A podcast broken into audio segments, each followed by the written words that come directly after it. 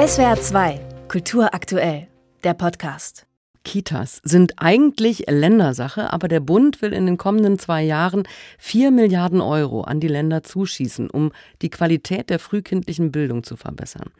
Die Mittel gibt es aber nur, wenn Vorgaben des Bundes erfüllt werden, der Fachkraft-Kind-Schlüssel zum Beispiel, oder wenn das Geld in sprachliche Bildung investiert wird.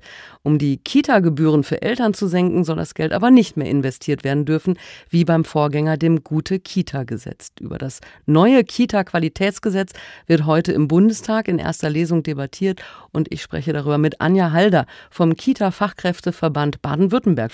Geben Sie uns doch mal einen Einblick in Ihren Alltag. Wo hakt es in der Praxis? Also wofür bräuchten Sie mehr Geld?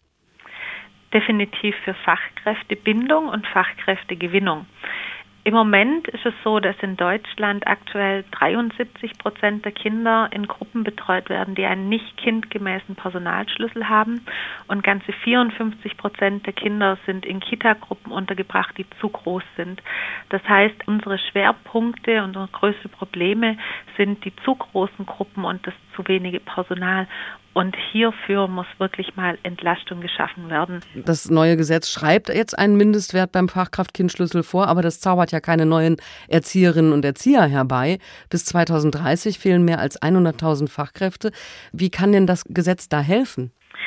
Also wir sehen einen Schwerpunkt, in dem das wirklich darauf geachtet werden muss und auch Gelder investiert werden müssen, um die vorhandenen Fachkräfte zu befähigen, ihre Hauptarbeit zu machen, nämlich jedes Kind individuell zu begleiten und Bildungsangebote zu ermöglichen.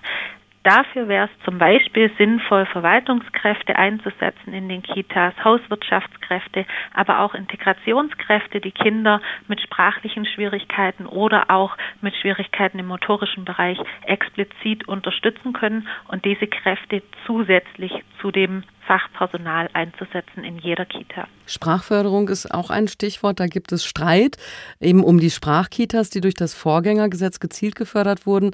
Diese Förderung fällt nun weg. Wie kann Sprachförderung mit dem neuen Gesetz in Zukunft aussehen? Also wir erhoffen uns, dass es ein sinniges Nachfolgeprogramm zum Sprachkita-Programm gibt.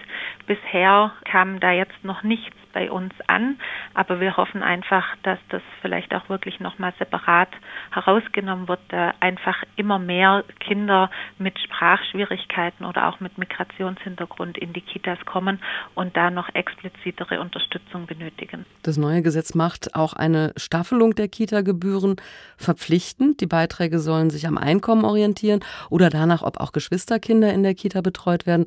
Nun haben die Länder das abgelehnt, weil es schwer umsetzbar sei. Was halten Sie von diesen Vorgaben des Bundes? Also als Verband Kita-Fachkräfte setzen wir uns wenig mit den Elternbeiträgen auseinander.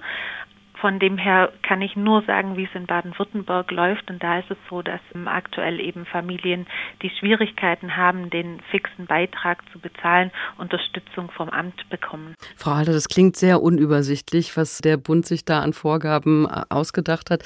Welche in diesem Kita-Qualitätsgesetz sind denn in Ihren Augen sinnvoll? Also es ist sicherlich sinnvoll, die Leitung zu stärken und da wäre es dann auch sinnvoll, eine verpflichtende Leitungsfreistunde. SWR 2 Kultur aktuell. Überall, wo es Podcasts gibt.